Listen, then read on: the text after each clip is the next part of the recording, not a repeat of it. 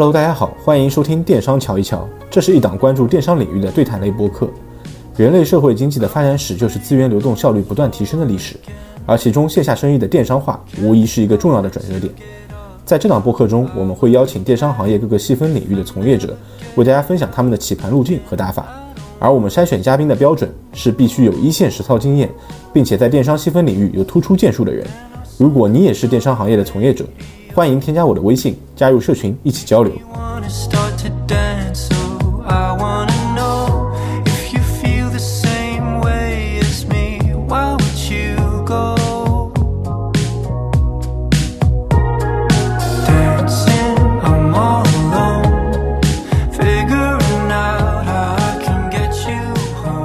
Hello，大家好，欢迎大家来到电商瞧一瞧的第四期节目。今天我们请来了一个我的好朋友，也是线上知识付费赛道里面特别牛逼的一个操盘手，有妙老师。有妙老师是九八年的知识付费操盘手，他旗下有三家工作室，并且每个工作室都做到了正向的营收和利润。然后在业内呢，也帮助很多知名的大咖老师制作过他们的课程，也当过很多知名知识付费 IP 的咨询顾问。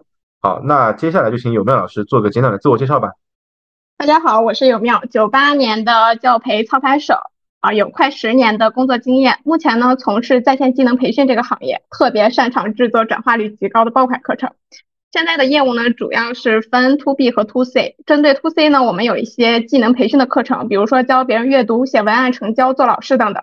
那针对 to C 呢，我们也有一些特别定制的服务，比如说像企业顾问、代做课程培训、商业盈利方案设计等等。我们最高的单课变现呢有一千七百多万，然后我自己亲自销售过的课程累计的 GMV 有四千五百多万，然后目前自己累计的个人资产已经破千万了。个人资产破千万，这个是能在节目里面说的吗？不能吗？不能就 可以可以可以可以。我们这个节目主打一个口无遮拦，好吧？这段不要剪掉啊，我们直接放一句。感谢有没有老师的介绍。其实有没有老师和我第一次见面，我提前是知道他是九八年的。但是我们第一次下聊天的时候，你说自己已经有十年工作经验了，这个属实有点把我吓到了。哎，能说说为什么九八年的你这么早，为什么就步入职场了？我觉得是生活所迫吧。呃，是这样子的，就是我自小呢是从天津长大的，然后当时呢我自己的成绩呢就是在区和市的排名都比较高，但是呢因为我们家呢就是我母亲和我父亲他不太懂就是考学的规则。比如说，我们需要提前几年开始去交社保，然后我们晚交了一个月。当时也想了很多的办法，就是说能不能把这个社保补交上，你能正常的去呃上学。但是后来发现不行，就差那么一个月，我就没有上得了学。我这一想，那这样子我不上学了，我去工作吧。因为我再去上的话，只能去考那边的中专，然后中专呢又不是呃那么的规范啊，就可能比较乱一点。我自己心气儿又比较高，所以我就没有再去上学，直接就入了职场。直接就入了职场，能说一下你第一份工作做的是什么吗？初中没读完就去工作了，还挺好奇你的职业生涯经历的。初中毕业后，因为家庭的一些特殊原因，提早进入到了社会。我做了两个月的收银员，也是人生的第一份工作。后来进入到美甲行业，三个月做到了技术总监，七家连锁店的销冠。一段时间之后呢，我偶然在 QQ 空间里发现到了唯一一名微商，跟着他进入到这个全新的行业。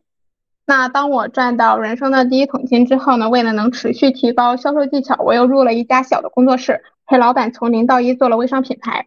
在二零一六年偶然机会接触到知识付费，做了一份副业。一七年正式进入到知识付费行业，一直做到现在。我的职业生涯经历其实是比较波折的。我的第一份工作是收银员，就是两千块钱一个月。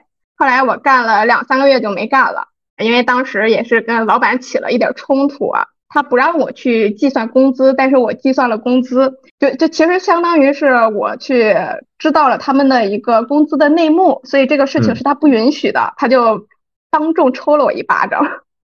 我靠，这么离谱吗？对，就比较离谱。他当众抽了我一巴掌之后呢，我就说，哎，老子不干了，我不想，我不想在你这家公司继续做了。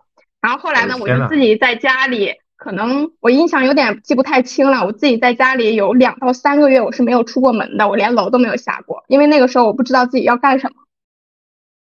然后直到我的第二份工作，我是做了一个美甲师，因为我们家呢是做美业连锁店的，做美容美发的。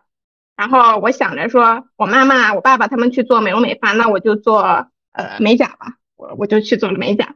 然后后来呢，我自己进到就是美甲的连锁店之后呢，发现了一个问题。我当时特别喜欢画画，然后看有一个美甲师在那里，就是一直在给顾客画东西，画的特别漂亮。我就坐在他旁边，我说我想看看你是怎么画的。他跟我说，他说你这个基础的修行这些东西都不会的，你看着有什么用？哎，我这心气儿就被激起来了。我说那不行，我一定要超过你。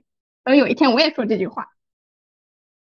就比较搞笑，然后后来呢，我自己回到宿舍，我每天晚上都在那儿修指甲片儿，然后都在那儿练习画画，差不多三个月我就做到了技术总监，然后七个月的时间就做到了七家连锁店的销冠。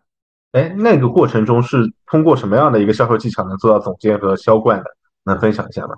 其实我最开始不是一个活泼的人，我觉得我最开始是一个比较内向的人，然后大家可能就觉得，哎，这小姑娘居然不那么主动的营销我，主动的销售我。那我可能看这个小姑娘太实在了，我给这个小姑娘充个卡吧。我觉得当时很多顾客都是这么觉得的，就漂亮小姑娘这种效果吧。我感觉，如果我去纹身当个闷油瓶，我觉得没人给我办卡。我靠！因为我当时跟我的顾客说，我说，哎呀，你这么做不划算，你怎么做划算？然后啊，你不要办卡，你就搞次数，一次一次去做，你也不一定去自己一年能做那么多次美甲，做那么多次美睫。然后他就觉得，哎，这小姑娘跟别人不一样，他不劝我，然后他们就自己办卡了。哦，这个我觉得倒是和我之前做的一个直播话术的分享不谋而合，因为我自己之前在直播间里面给主播写话术，然后就看他们哪些主播卖的好嘛，会发现有一个主播他也是销冠，然后他有一个常用的话术就是，哎，三号链接你们别去排那个不划算，然后你们散着卖，然后我告诉你买一号和四号那个加在一起有满减送什么赠品更划算，然后顾客就觉得我靠，他竟然让我不要买那个贵的链接，帮我省钱。就会相信他，我觉得和你这个有点异曲异曲同工之妙。所以我后来我就觉得，可能营销中有一个技巧，就是当你也作为顾客本身去为他考虑的时候，他才会为你去买单。当你做到他的对立面的时候，他不会为你买单的。那从美甲这个段经历到知识付费，其实感觉还是一个比较大的跨度。但其实我看过你之前写的微信公众号的文章和极客分享的一些经历，其实我知道你之前是做过一段时间的微商的。那从美甲到微商，这个是一个什么样的契机，让你会转型去做微商？因为当我做上技术总监之后呢，我的时间其实是比较空裕的啊，比较富裕的。那个时候呢，我每天就除了去教别人怎么去做美甲之外啊，我没有其没有什么太多的工作，我就开始去刷手机，刷到了我 QQ 空间里有一个人正在做微商，当时我还是从 QQ 里发现的，然后呢，我就产生了好奇，我说我跟你去拿。十盒货做一个就是最底层的那个代理，然后我就从他那里拿了货，就是进入到了微商这一行。我的整个 QQ 空间和我整个微信只有他唯一一个微商。哦，是因为看到身边的朋友在 QQ 空间里面做微商，所以才决定入行的吗？不认识，他跟我也不是朋友。就是网上冲浪看到的吗？对，网上冲浪看见的。我靠，果然是善于发现商机的人，在哪里都能发现商机啊！网上冲浪看到陌生人的 QQ 空间，然后觉得这个事能赚钱。就去做了微商，对吗？我每天看见他就是晒单子，晒各种赚钱的单子，我好羡慕。我说我这累死累活，从早上七点钟做到晚上十二点钟，完成一天的工作，他这一个小时就能赚多少多少钱？我觉得我当时就是傻，年少无知，所以呢，我就去参加了，就是呃，所以我就去代理了他的这个微商。啊，那你从代理他的微商到呃真的赚到钱，大概当中有一些什么样的曲折和经历吗？就是不是一开始上手就赚到钱了，还是说有一些学习的过程？啊，没有。其实我最开始我拿了十盒的货，十盒货我是一盒都没有卖出去。然后我这个人跟别人他的想法不太一样。我从小被我妈灌输的一个什么样子的概念是，就算你前面有堵墙，你也要把南墙给我撞破。我妈从小就给我灌输这种概念性的呃思思想。嗯嗯。他他从小呃不是我从小就被他灌输了这样概念性的思想。然后呢，我就寻思说，十盒货我卖不出去，一定是我拿的货不够多。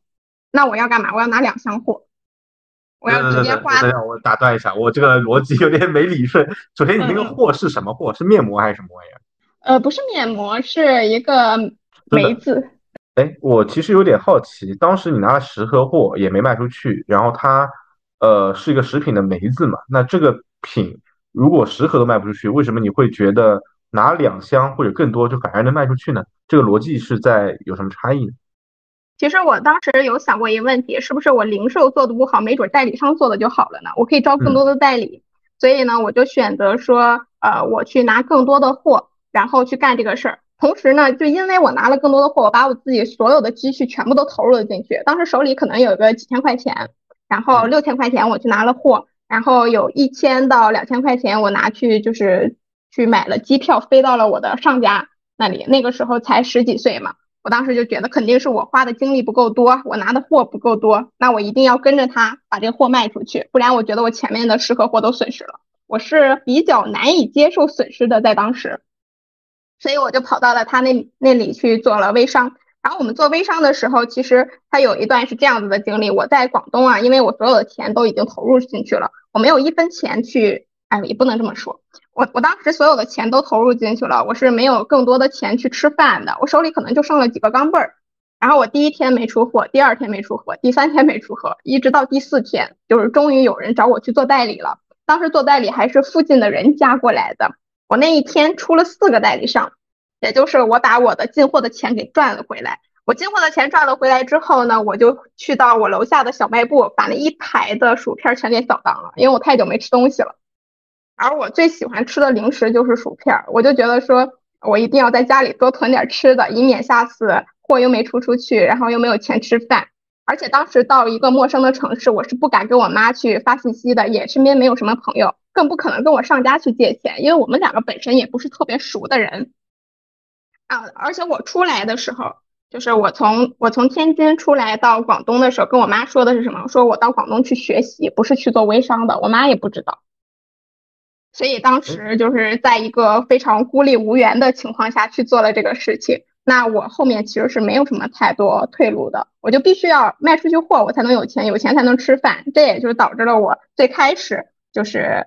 到第四天，我我把货卖出去了，我直接可以有这样子的一个收入情况。那这个门槛一突破之后，我就摸到了一点点，就是做微商的套路啊，以及是做微商的一点点的小技巧。你可能要大量的在各个渠道上面去做分发，对吧？做内容啊，比如说像我们当时还玩什么陌陌啊，附近的人啊，探探也玩，就是你利用所有的社交软件去干嘛？去卖货。然后还有就是你自己会线下的去实体店去铺，我们可能一家一家实体店去跑，就是哎，老板你需不需要这个货啊？然后你这边不需要出任何的钱，只需要我们把货放在你的这个产品架上，你销售出去一份，我们就给你一份的钱。然后我们自己在当地就是广东东莞那块儿啊，基本上这个品牌的代理都是我们去铺的货。哎，所以当时你们卖的货就是吃的梅子是吗？其实是减肥梅子。黑五啊，难怪啊！原来刚才这个细节没有透露，我就听着怪怪的。好，现在通畅了啊，很是很微商。然后关于刚这段微商的经历呢，我有两个问题啊。第一个问题就是，呃，你说你直接飞到了你上家的城市广东嘛，然后去学习他怎么做代理，怎么做微商的，是什么让你一个十几岁的孩子有这样的决心和魄力，直接飞到一个陌生的城市去找一个陌生人？当时是什么驱使你？我觉得有一个观念是从我特别小的时候就一直植入到我脑海中的，就是你要站在巨人的肩膀上接巨人的力。那时候我就觉得他每天要发很多很多的货，他发货都是成箱成箱的发，他家里散着一大堆的就是自己的货品。我说我自己一共才拿两箱货，我再怎么铺他也没有那种呃你卖的很好的感觉，你营造不出来这样子的氛围。那好，我去飞到他那里，我可以直接借用他的发货状态去做销售。哦，就是借了他的素材，然后发朋友圈、发照片之类的。是的，是的。啊，这个和现在微商还是 一脉相承，对。微微商也好，就所有的线上营销，它有一个非常重要的技巧，叫做炒作。你炒作，你得先有，对不对？你怎么有？你自己没有，你就要借别人的有。所以我当时我就选择从天津去到广东，去到他那个地方。了解。然后第二个问题是。其实你说了前三天没有开单，也没招到代理嘛，连饭都吃不上。但是第四天突突然蹦出来四个代理，然后帮你的货都买了。在那第四天，你觉得是有什么核心的变化吗？就为什么那一天能集中开了四单，或者说你有一些什么特殊的销售技巧，在那天被打磨出来了吗？我想想，其实在这个四天之前，我已经发了得有一两个月的广告了。啊，但那个时候就所有的朋友都在我的朋友圈里被养着，还没有就是体现出来。呃，你这个人做微商做的多么好，对吧？你这个销售销的多么好。自打我开始去借我的上家的货品，对吧？借他大量的就是呃收款，以及他大量的就是出货的这样子的素材以后，就有越来越多的人在我的朋友圈去点赞和留言啊，这个到底是个什么东西？因为我接触这个行业比较早，是在一四年，就是微商刚刚兴起的那段时间，所有人都不知道这个是个什么。然后我借用了他这样的素材之后，就已经引起了大家的好奇。在第四天的时候，我发现我实在没有办法，我就做了一个活动，就是大家可以先去试吃，试吃几颗。然后当时呢，有附近的人，还有本地的人，他可能离我比较近啊，我去尝试一下去销售你这个品。他们自己有销售出来，出去了一盒货，他就觉得我应该去找你拿个代理商了。所以在那一天的四个代理商基本上都是本地来的。明白，其实核心还是做了那个促销活动，可以先试吃派样啊，这个事儿确实是一个很常规的促销手段，呃，操作，对对对。但是对于你一个当时十几岁的。销售来说，可能这也是第一个正反馈的来源。嗯，是。后来我跟我上家去卖货卖的比较好的时候呢，也发生了一个突如其来的变故，就是我上家的上上家跟我们说，你在切我们的代理啊，你就犯了一些违规的操作。其实这件事情跟我完全没有关系的，只不过因为我在我的商家旗下，而且我们两个也是被其他的代理商去针对了。他看你每天出货出的多嘛。所以他就觉得说要把你踢出团队，踢出团队后，我们决定说要自己去做一个微商品牌。然后当时呢，对整个市场环境不熟悉，只是觉得有什么样的产品好就做什么样的产品。我们当时选择了一个赛道是健康赛道，卖的一个产品叫做鹿胎膏，就是能保护女性的一些呃子宫啊，然后给自己女性做一些身体上的调理啊这样子的一个产品。然后我们特地还跑到了东北去找了一些就是原材料的一个些供应链，回来之后呢，我们花了比较多的钱，他掏了二十万，我掏了二十万，我们做了什么？做了代理商的系统，然后做了一些宣传的素材，然后做了一些产品，就是产品的第一波供货。结果我们发现啊，钱越花越多，但是呢，你最多你赚回来的钱根本是抵不过你的成本的。也在当时呢，给我们提了一个醒，就是不要觉得你卖货卖的多，你就可以去做这整个一个小的品牌，做一个这个生意了。所以这个是我当时做微商到后面，就是自己做了个牌子，然后做失败了的一个故事。哎，其实这里我记得你公众号里面写过一个特别有意思的点，就是在你创业做微商品牌失败之后，你提到你就有一段时间去学习嘛，然后你的学习方式我当时也印象特别深刻，是进入各家公司入职打工来学习。我觉得这点对于广大的打工人朋友们也特别有用，能分享一下你当时入职之后学到的印象特别深刻的东西吗？或者你的一些经历，印象深刻的经历也可以。我觉得是这样的，因为我刚接触过微商，我赚到了风口上的第一波钱，然后我赚到了自己的人生第一套房子之后，就相当于你自己一年，哎，也没到一年，你自己其实能赚很多很多钱了之后，你很难去进到一家公司去干嘛？去做一个非常低的一个执行层啊，拿到一个非常低的工资。但是我当时就会觉得，是不是我的呃做生意的方式不对啊，做品牌的方式不对，我的销售技术还不够好，我就决定我一定要去呃找一个销售冠军，跟着他去学习。所以我就选择去到公司里面，就是晋升学习。那我接近我的老板是从微博上去找到的他，然后我说我能不能进到你的公司？我不要什么太多的工资，你可能给我两三千块钱就够了。其实跟我之前做微商有一个非常大的反差。然后我进去之后呢，我每天能看到了很多很多的，就是不同的代理商进到公司来，然后跟他们一起去讨论，就是怎么去做销售。当时呢，我的这个老板还在做什么？就是做其他的一个面膜产品的牌子，还没有正式的自己去干啊，他还是在代理其他的品牌。然后每天呢，我能接触到的就是很多人拿着一捆钱，然后拿着黑塑料袋拎着一堆钱来进到他的整个工作室里面，就是人比较震撼。我第一次见那么多的钱。然后他平时会跟这些人去进行一些谈判呀，啊我也会跟他去学到了一些比较小的技巧。后来这个老板他自己独立出来之后呢，自己去做了一个品牌呢，我就加入了他的这个工作室。其实我们最开始只有几个人去做这个品牌，然后慢慢到后面发展越来越大了，就是整个公司他可能买买下来一栋楼这样子。但是在整个期间，我学到的知识是非常多的。我觉得主要是有四点啊。第一个就是我认为我的老板是一个不计较的人，是一个比较大方的人。他的这个精神呢，其实就影响到了后来的我啊。他会直接给我一个十几岁的人拨三百万的预算去做一场活动，就是他会在这个上面比较信任别人，然后呢也会给别人去有这种的机会。对他自己来说呢，钱不是最重要的，他要去做一份事业，这是我从他身上学到比较重要的特质。而且我在整个公司里面呢，我们的公司的节奏呢是比较快的，所以这也是第二点，我认为我学到的印象比较深刻的东西是执行一定要快。就是我的老板呢，其实他们自己的学历也不是很高，你发现啊，他们从来不想东西，他们会直接去做。他做的过程中，他一定会出现对和错，对的我就坚持，错的我就不继续。我就重新再来，所以呢，这也是我从他那里学到的比较重要的一个部分。第三个呢，其实是成本控制，这个是在我呃进入公司两年以后，我快要离职之前发现了一个非常重要的事情。我们当时一年公司能做七十多亿的营业额，然后我们一年的利润呢，其实是不到十亿，就是利润率它是非常低的。到我离开公司的那一年的时候，公司的账面上竟然亏损了有五千万啊！老板是赚钱的，我们不算老板个人，我们只说公司账上是亏损的。所以这也给我后来就是埋下了成本控制的种子。你会发现我极其考虑这一点。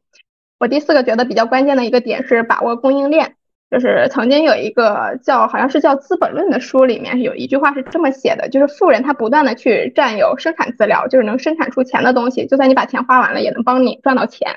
啊，比如像一些呃供应，然后像房子、像股权、像知识产权、商标等等。所以呢，如果你自己拥有这样的一个东西，在你把钱花完了之后，还能不断的给你生产出钱，那这个一定是你必须要关心的。这也就是我后来做知识付费，一定的产品是要亲自做，产品就相当于是我的供应链，这是我当时学的。比如说，我问个比较尖锐的问题，就是微商，大家对。产品的疑虑还是比较大的，就我们现在一提起微商，总觉得产品可能是割韭菜的啊，然后毛利空间很多，有问题。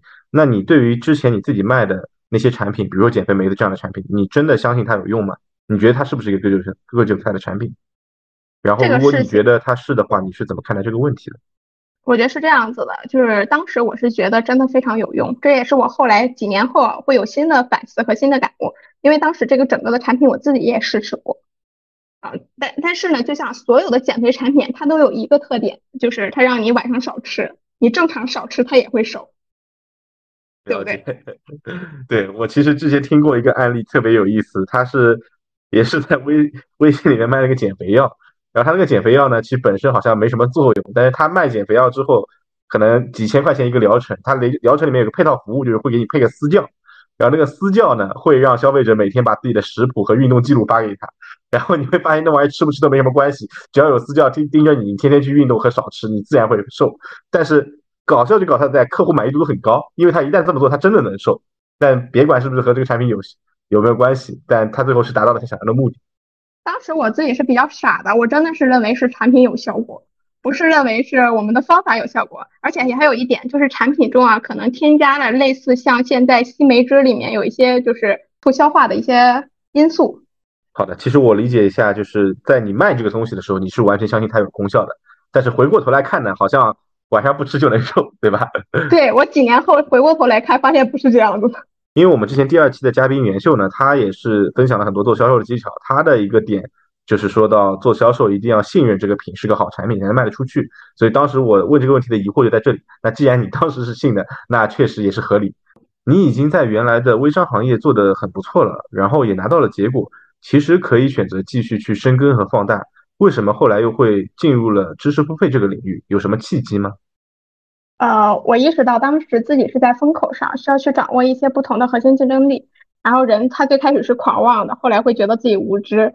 接下去呢会无奈，不知道怎么解决。经过这个坎儿和心理状态之后呢，就会想要疯狂去学习。然后在一六年的时候呢，知识付费呢它是特别火爆的。我呢因为做微商的这个关系呢，需要去拓宽自己的销售渠道，也需要自己去提高一些品牌营销啊，包括呃成交的一些方面的技能。那我就会混迹到各大的社交网站上，比如像简书啊、微博、映客、陌陌、知乎，看看大家都在干什么。啊，但很偶然的一个机会啊，我在微博上刷到了一个叫“思想聚焦”的大号，他发布了一条活动，里面呢是转发了当时呃，也是我现在合作的那个 IP 老师叫彭小六，他的一本书，他的人生第一本书叫做《让未来现在就来》。书里面呢，他分享了一些关于时间管理还有如何学习的一些内容，对我自己来说是很受益的，因为在此之前我其实是不怎么看书的。于是呢，我就写了一篇万字的读后感，发在了简书上面，同时也同步到了微博里。然后这篇笔记呢，呃重新梳理了他梳理的一些结构，并且建立了一个新的属于我自己的知识框架，还有我自己的一些心得。然后我将它放在微博上之后呢，小刘老师就看到了，他就主动的加了我的微信。我记得当时他的微博呢，其实是没有到一万粉丝，然后在简书呢，虽然也算是排行比较靠前，但因为比较小众嘛，也只有就是不到五万人的关注。我们两个其实还都算在一个成长过程当中。这件事情之后的我们没有什么太多深度的链接，直到就是一六年九月的时候，也就是一个月之后，他在自己的朋友圈里面说要去招这个经纪人去负责他的公众号啊，也需要一个编辑来去给他整理一些繁杂的课程活动。我就通过邮箱去投递了简历，我们才开始有了接触。那投递简历不久之后呢，就收到了一个简历过筛的信息。当时六哥还跟我去说，一共有三个人被选中，你是其中之一。因为我当时的简历是自己去学 PS 自己去做的，在此之前我没有做过任何的简历。啊，当时我心情是非常不服的。我觉得说，既然我入选了，我就一定要拿到那个其中之一的名额。所以后来，即使那天我还在上班，晚上也没有什么高铁，我还是坐了就一宿的火车去到了长沙，参加了他的第一本书的签售会。也是在那个时候，他在呃晚上的饭桌上敲定了我是他最终选择的那个人。回来的回来的过程还有点曲折，当时答应了他去这个饭局，然后也错过了最后的一班高铁。他问我有没有买票，我说买了买了，但是实事实上我其实那张高铁票已经过了期。后来转了两班的火车才回到我当时工作的地方，回家休息了两个小时，又去正常上班了。但是这整个的过程以及我去应聘他的这个岗位是没有任何收入的，我只是单纯的去接触到了新的一个行业，去学习到这个知识。哎，在这里我说一下，我们的节目是有听友群的，在社群里我们会分享第一线的电商信息，群友之间也会有品牌和业务方的合作。如果想加入我们的社群，欢迎添加我的微信九乙二零幺幺幺。备注昵称和职业更快通过，期待与你一起交流。在进入知识付费赛道的时候，你有没有看到哪些是你能提升的机会点？就是这个行业里面大家做的不太好的，但是你觉得你能做的更好的点？嗯，其实接触知识付费行业越来越久呢，我自己做的课程越多，接触的用户越多，就会发现有一些常见的问题。比如说像一些做产品的老师，他是不关注营销的，所以经常他会认为自己是个好产品，但是他销售不出去，就是酒香他也怕巷子深。第二个呢是，就是老师呢喜欢教自己知道的，而不是教用户想要的，所以呢，他们只会把自己知道的一些经验呢教给用户。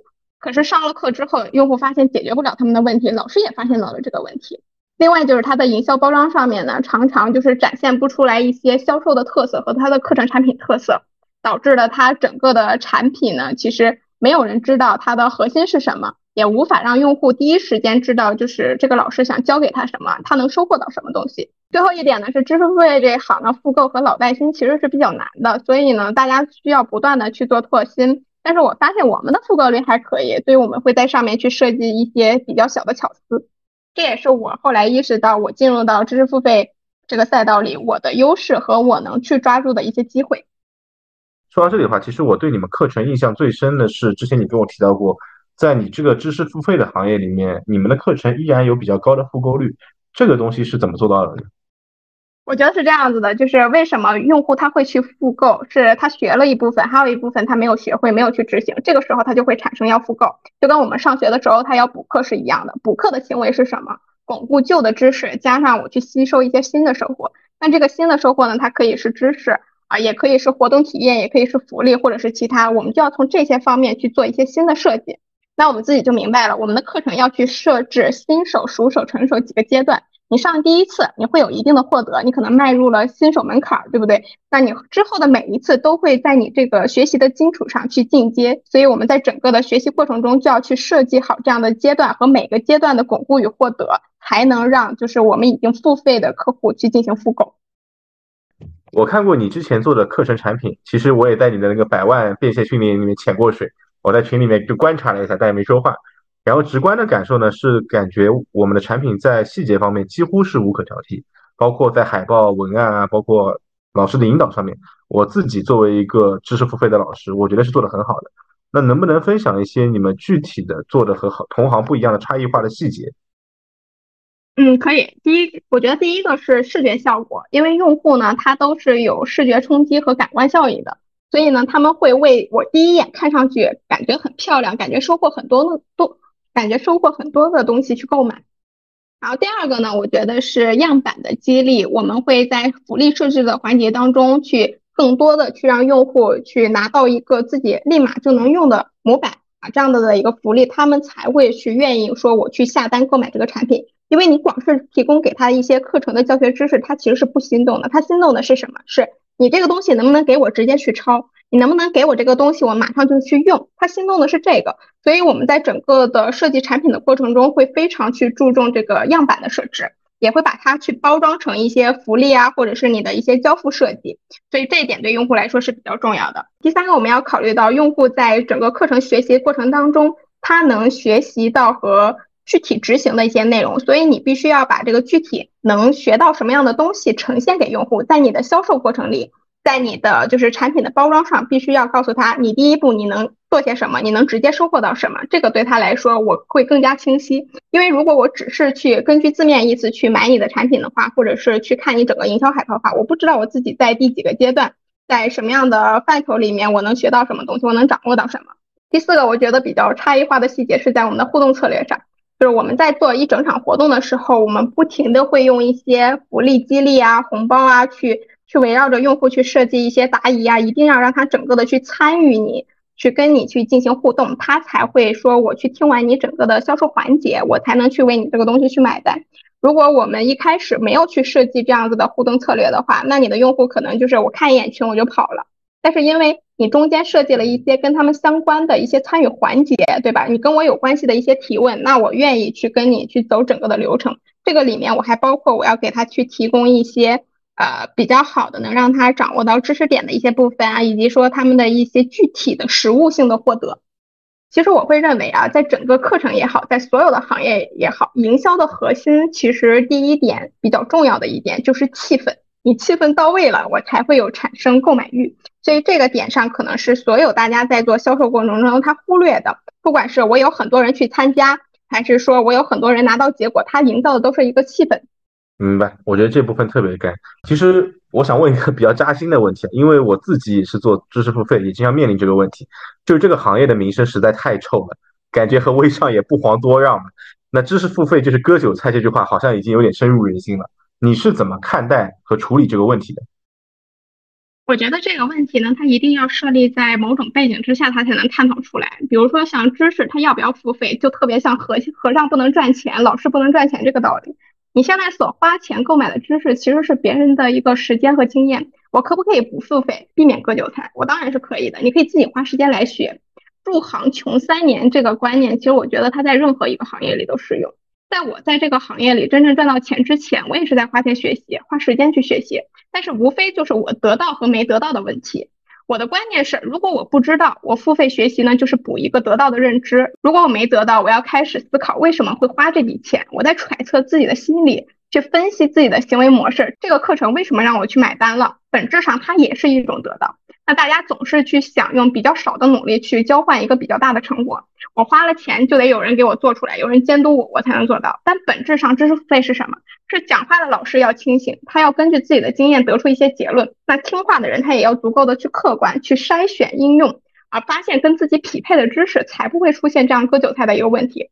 我自己以前是做销售的嘛，很多人会说，就是老师我要买课，我问他你读过什么书没有，做过哪些尝试吗？他说没有。这样的学员我都会说，哎，你不要浪费钱，你去看书吧。他不听，他非要买你的课。其实我会认为，你把你感兴趣的领域里找十本以上相关的书去做一个主题阅读，你就会入门，然后去做，做的过程中有问题我再去学。很多人他不听不规划，他会觉得说，呃，老师我一定要去上你这个课，我越听越迷茫。本来你呢是知道数是这么去种的，但是一个专家他告诉你这么种那么种，内容太多之后就会吸收不过来，最后呢也不会去学。不管我们是读书还是上课，他都是去总结这个老师他过去成功的经验，但是你现在。去直接应用，它是应用不出来的，也会也会产生就是我们所认为的割韭菜这样的一个现象。我其实自己会觉得说，像老师呢，他不是一个教知识的，他的内容呢是来去检验你的行为的，给你的行为去做矫正的。尝试之后你发现了不对，老师说，哎，你应该去从另一个方向去切入。哦，是这样，知识他是这么去学习的。当然，我们还有一种就是自己知道啊，这个老师他是在割韭菜，实际上只是他的这门课程跟你不是匹配，实际上是他的这门课程跟你不匹配。就是你一个三到五年经验的人，你去听一个入门级的知识，你当然会认为他是割韭菜。这是我对就是知识付费割韭菜的一些看法。其实这里我也可以分享一下我的观点，因为我自己也给学员上过课嘛。割不割韭菜这个问题呢，我觉得取决于用户的需求和老师能教付给你的价值是不是匹配。因为其实。无非知识付费其实就是花钱买认知嘛。那好，好像很多人其实都没有质疑过我花了学费去上大学这个事情。那本质上为什么不会喷呢？因为你觉得大学这个事情对你来说就是有帮助的，而且你最后能拿到一张文凭，它能帮助你去找工作嘛。那对于知识付费这个事情，我觉得也是一样的。如果你真的有需求，比如说我今天的痛点特别痛，我就想知道我怎么样能做成交，怎么样去做销售，或者我怎么样在直播间里面把货卖出去。那你针对你的需求去购买相应的课程，这个课程如果能够帮助你答疑解惑，那它就是值的。但如果反之，可能就是你会觉得它不值。那这是一个逻辑，还是要先理解自己的需求，同时了解这个课程能交付的东西。那第二个点呢，就是从我自己的角度来说，我也卖课，就是另外一个角度呢，就是我之前自己和合作伙伴也开过一些课程，那我们也是允许用户在三天之内无理由退款的。那比较幸运的是，目前我们上课上了两期之后，还没有一个学员有退款。但是这个事情，我觉得也是从我们从业者的角度，尽量给大家交付一些有保证，然后没有后顾之忧的课程。对，然后接下来我想问的一个问题就是，刚才有没有老师也提到，包括我看你朋友圈也经常发，你会购买一些知识付费的产品。那作为一个这个行业的专家，你自己作为一个消费者的时候，你是怎么去选择要买哪些课程的？有没有哪些防割的避坑指南？我觉得防割的最主要的前提是你要具体的知道自己的需求是什么。我上这门课是为了赚钱，是为了学技能，还是为了拆解这个老师是怎么去做课的？你至少有一个比较明确的需求，你才能知道我上这个课我最具体的获得是什么。如果你不知道这个获得是什么，那他就是老师讲什么，你自己也是随着市场的大流去选择了它，那就会出现说我被这个老师割韭菜，以及说在整个的过过程当中。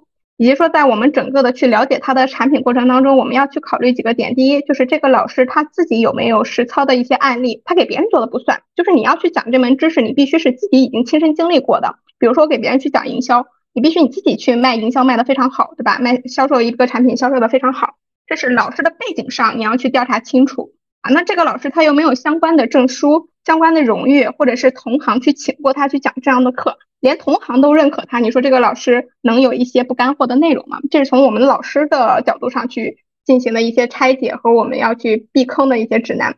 还有一个就是从我们产品的本身，产品本身，比如说像知识这一个层面，知识这个层面呢，它其实是分板块的。我们要去看整个的它的课程大纲里面有没有说能让我直接去执行的部分。如果他只是在教知识，那么好，他给你讲讲的大多数东西都是个理论。他如果是从我执行的角度上去切入的话，他会讲你能获得到什么，他所有的关键词描述他也会围绕着获得去展开。第三个就是他的一些福利和一些其他的权益跟你有没有关系？这个福利和权益，就比如说我们自己在做课的过程当中，我们提供的一些福利啊，它就比较偏向于用户可以直接拿来就用的。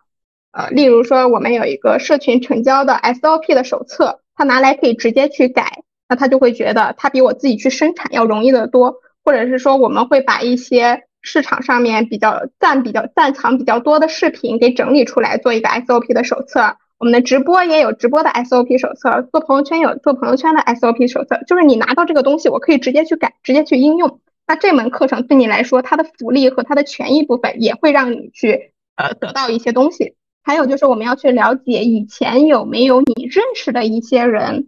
就是通过上这门课程，他得到了一些具体的收获，也就是所谓的好友推荐，或者是你认识的互联网的人，他购买过这样的课程，看看他们对这样的这样的课程以及这个老师他的口碑是什么。你知道，就是别人买过有过效果了，而且这个人是你身边的亲身的案例，呃，他跟你他跟你是息息不相关的，那么你去选择这个课程的话，大概率不会被割。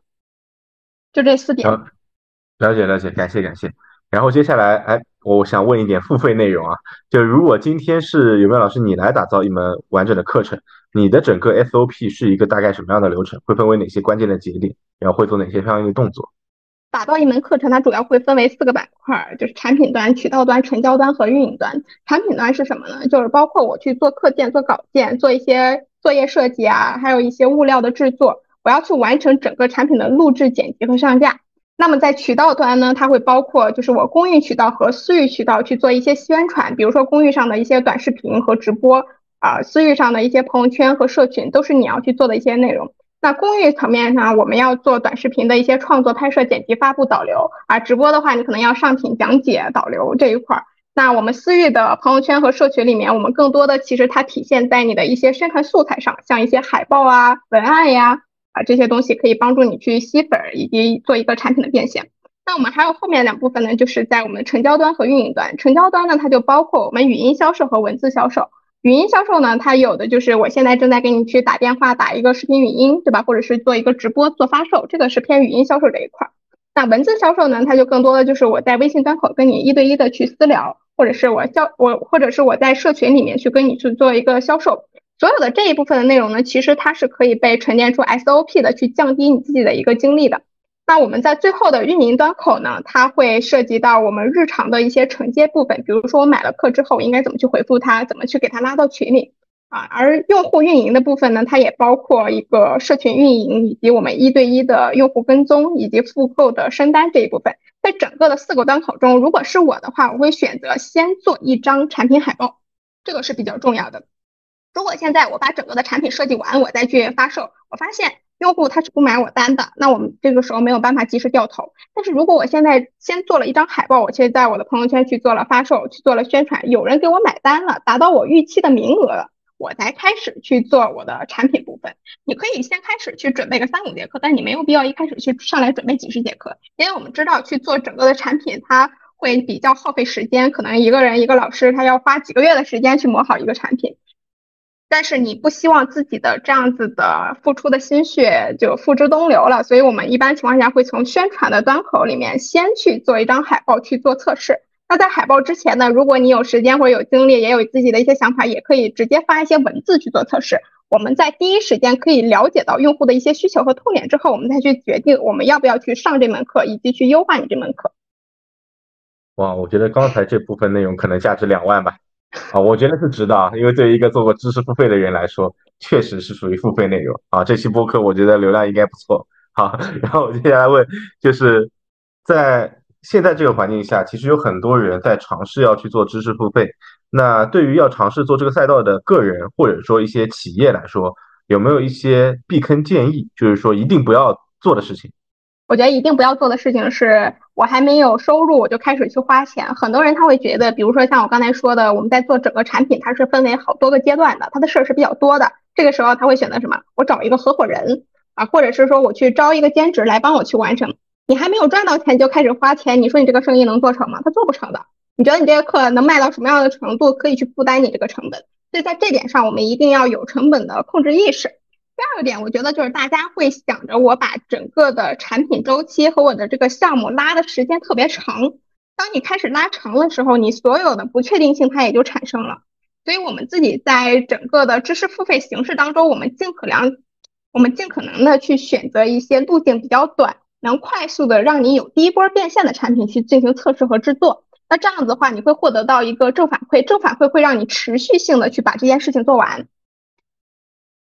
那我会觉得像，那我会觉得像咨询呀，或者是一些三五节课的这种轻课更适合大家做副业。其实最近看到你在朋友圈啊，还有极客上也会晒一些你自己做的轻咨询项目啊，我看还是比较良心价格的啊，一九九一个小时。哎，我这个说的好像有点怪怪的，因为我自己已经付过费了，我靠，感感觉我像刚知道一样，对。没事，我们坦荡荡，这个可以剪进播客里。我刚刚想起来，我已经付过这一九九。对，对于一九九这个项目来说，你为什么要开展这个项目呢？因为我看着不是那么的赚钱，对吧？显然是和你平时的收费来说要便宜很多的。那这个事情能为你和用户分别带来一些什么样的价值呢？我觉得第一点是我深度了解了我的圈子里面用户他关心什么。只有你自己亲自的去接触第一波市场的时候，掌握痛点，我才能去设计出对应痛点所需求的一些产品。就千万不要把自己以为的知识当做痛点，把自己认为用户需要的东西当做你的课程或者是你的产品的主要内容。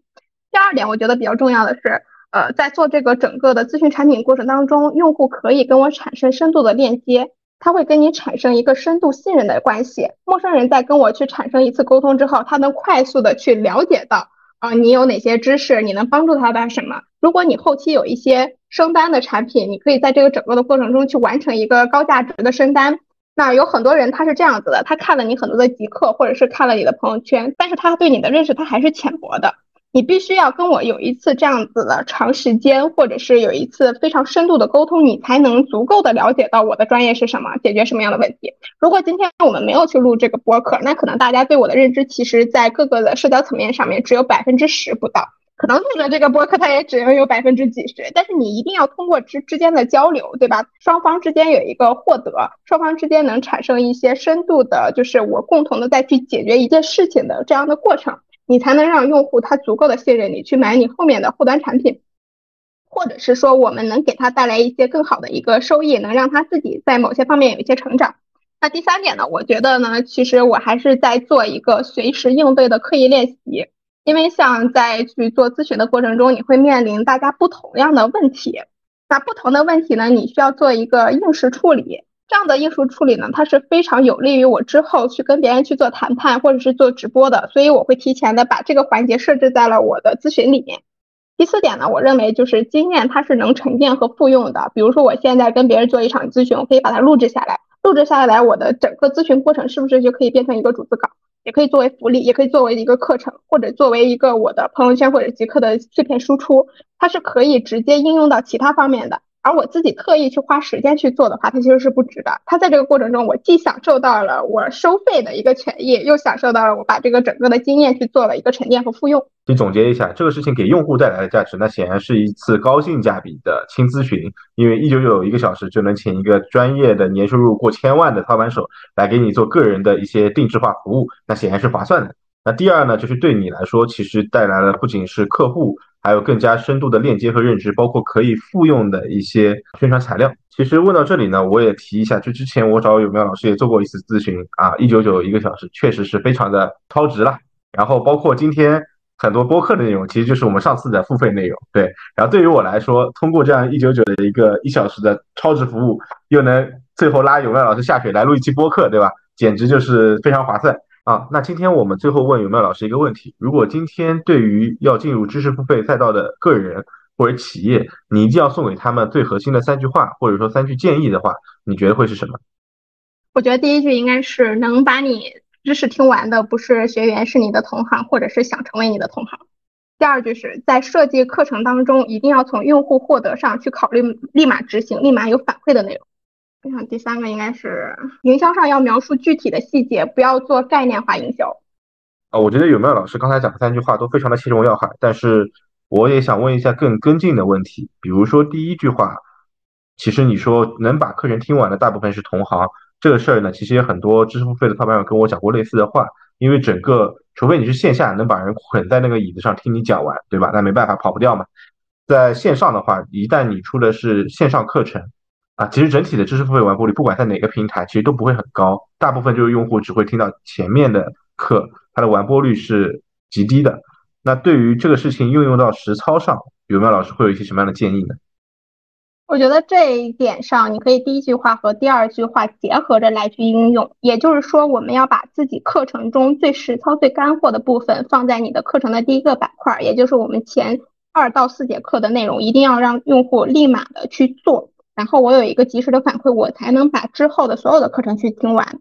而且对于很多人来讲的话，我们应该鼓励大家去成为我们，或者是成为你的同行。这样的话呢，他才知道哦，我学习是有目标的，不是我学完之后就不知道要去做什么了。我是为了成为像你一样优秀的老师。你把这个点在你的开营或者是在你的第一节课给他提出来，那用户呢就会想说，我后面要每一节课认真的听，最起码我要成为像你一样的老师之前，我要把你所有的内容给他学完。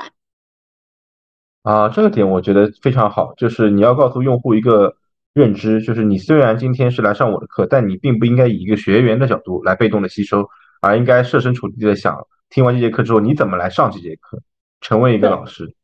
啊，我觉得这点非常精彩。呃，然后有第二个问题就是关于你刚才说的第三句话，营销上要做具体的细节，而不要做概念化的描述，能不能举一个具体的案例？然后来说明这句话呢？可以，我觉得是这样子的，就是比如说我们自己在看所有人的产品海报和详情页的时候，会发现大家写的产品内容是雷同的。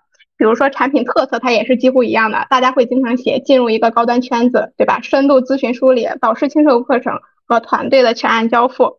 如果是说，呃，我们。自己也是从这个描述点上去描述的话，那你跟市场上的所有的课程其实没有什么太多深度的区别的。我们什么叫做具体的描述细节呢？比如说你你写的一个特点叫做进入高端圈子，什么叫高端圈子？你要解释一下吧。比如说你在这个圈子里能获得什么？那你的用户如果面向老板，我们可以修改成就是五百位的品牌 CEO 的人脉资源，其中包括十余位过亿体量的企业家，一百多位营收超千万的老板。你要把这个描述描述的更具体。那比如说像人脉资源这个东西，它就很虚，但是我发现很多老师很喜欢写，你可以给它改成什么？你可以获得本地的精英饭局一次，对吧？和知名大咖合影一次，然后你可以深度的沟通五位老师，你可以获得一份每月的行业信息月报，对吧？你可以获得商业模式的群诊一次。我要具体的内容，这个叫做具体的细节上的描述。了解这个，我觉得对我来说也非常有帮助。其实总结一下。用一句话来解释，就是要用量化指标来显示你的利益点啊，一定要把所有抽象的内容变成一个具象化的指标。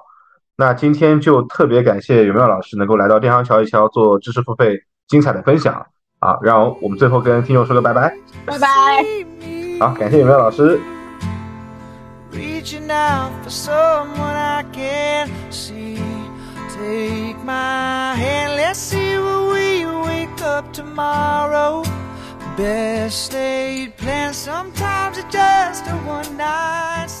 感谢收听到这里，电商瞧一瞧，专注于电商生态的一线实操和最新打法分享。我们拒绝空话、套话、废话，只玩真的，只讲干货。点击订阅按钮，不错过我们每一期的更新。如果你也是电商行业从业者，欢迎添加我的微信九乙二零幺幺幺，加入社群一起交流，备注昵称和职业更快通过。我们下期再见。and the lambs were on the road searching for meaning. But are we all lost? Are